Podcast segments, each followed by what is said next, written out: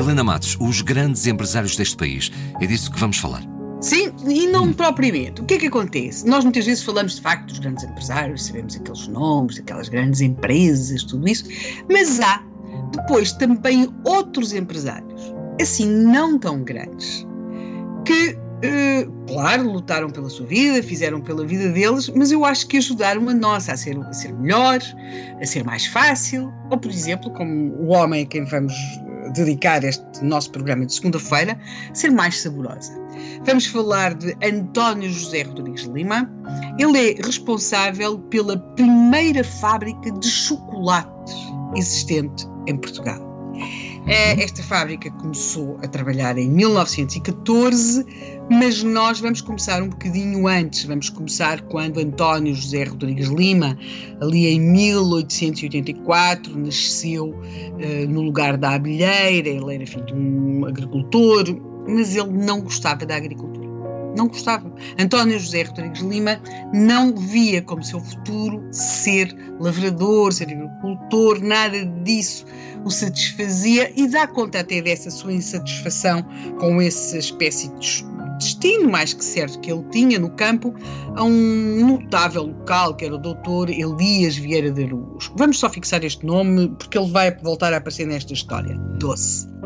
O António José Rodrigues Lima acaba por, por se ir embora, deixa a sua aldeia e parte para a Galiza à procura de, de um destino que, que não fosse na agricultura. Ele vai para a Galiza, tem, tem alguns trabalhos, até que se emprega numa fábrica de chocolates próximo de Vigo.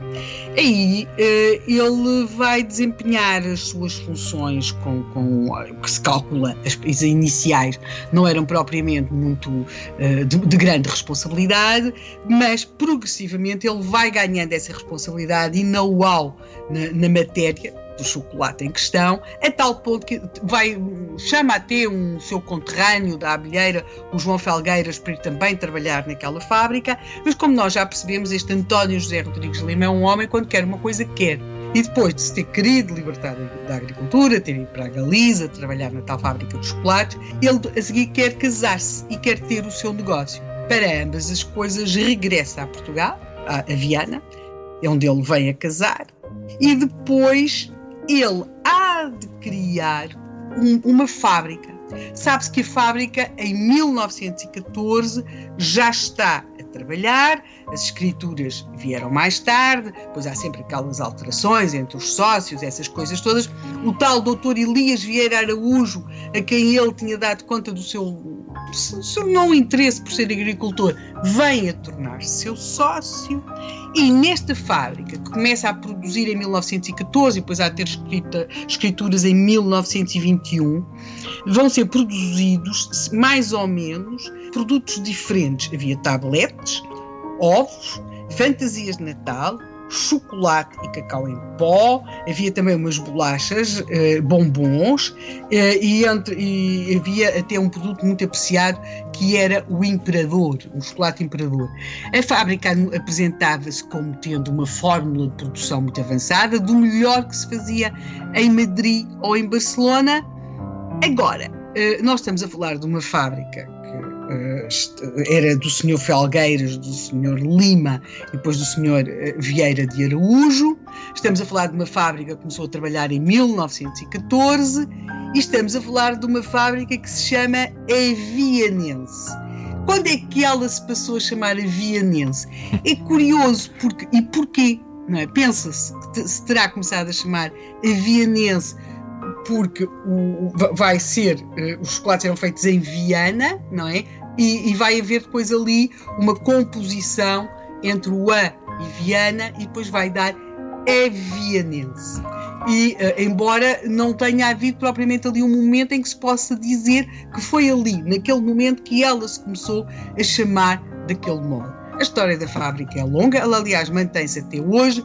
O senhor uh, uh, António José Rodrigues Lima, até depois se vai haver uma divisão da sociedade, o tal seu conterrâneo João Felgueiras, um fica com as massas, o outro fica com os chocolates, mas a verdade é que esta fábrica, que começou assim por esta iniciativa de um rapaz que não queria ser agricultor e que foi aprender a fazer chocolates em Espanha e voltou a Viana para montar o seu negócio e se casar e fez ambas as coisas, esta fábrica continua até hoje a adoçar-nos a vida. Digamos que António José Rodrigues Lima é uma boa maneira para começarmos esta semana a falar de gente que fez pela sua vida e melhorou a nossa. Porque no caso concreto, qualquer chocolate melhora a vida de alguém. Bastante, bastante. Quando Sei falava. Que é coloso, muito. não é? Bastante, muitíssimo, nem me fale nisso, Helena, por favor.